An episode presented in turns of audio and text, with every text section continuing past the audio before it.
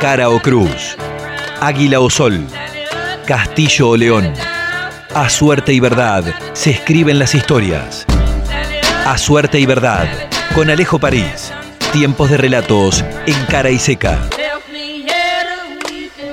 Preferimos desconfiar.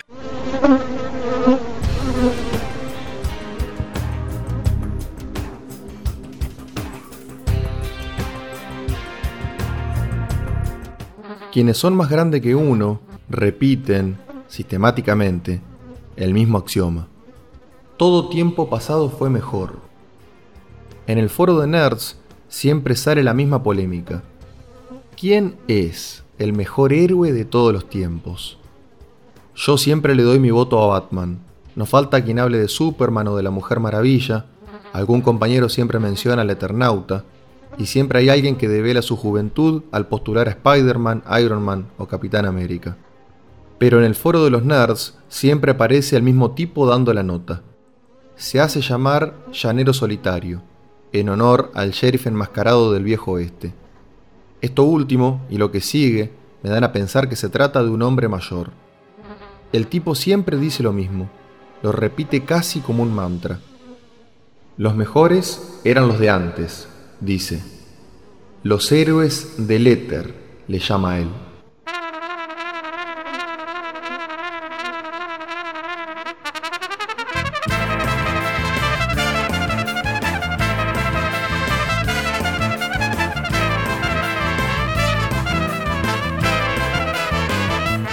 El avispón verde y su compañero Cato sufrían una crisis de identidad.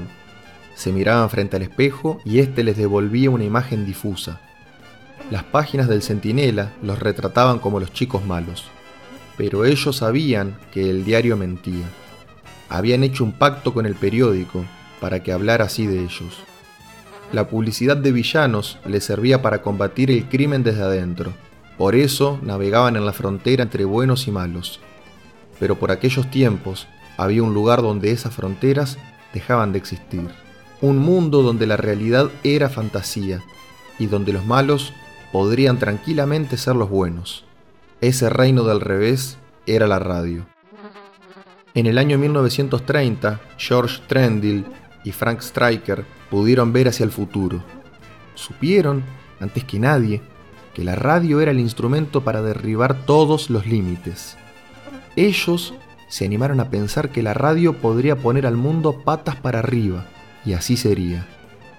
Solo en ese universo del revés, donde la fantasía es realidad y donde la mentira es la verdad, podría ocurrir que los malos sean, al mismo tiempo, los buenos. Así fue que la radio tuvo su primer vengador. El avispón verde fue el héroe perfecto para el universo del éter.